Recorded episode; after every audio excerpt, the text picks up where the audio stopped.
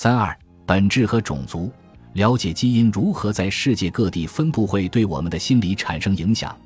这种影响超出了我们的自我认同感范围，这也关乎我们如何看待最有争议的一个话题——种族。正如我们在第三章中所指出的，本质划分了自然的界限，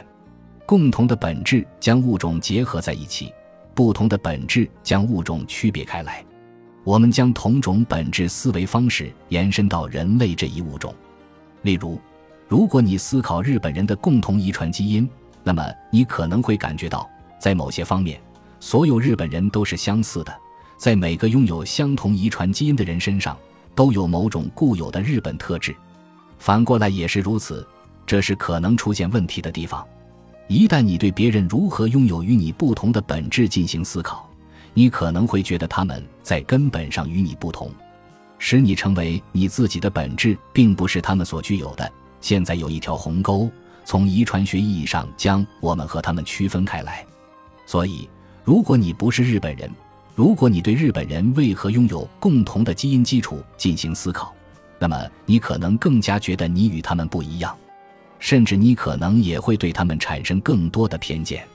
种族歧视就建立在这种人们具有非连续性的、非重叠的本质的观念的基础上。考虑到这一点，关于人类基因组的分布，我们可以讲述两个截然不同的故事。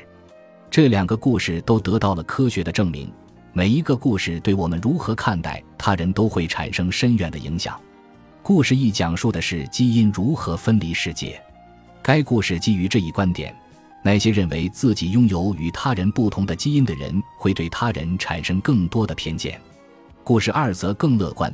它讲述的是基因如何将我们所有人连接起来，反思我们与世界其他地方的人共同拥有的基因，可以减少种族歧视。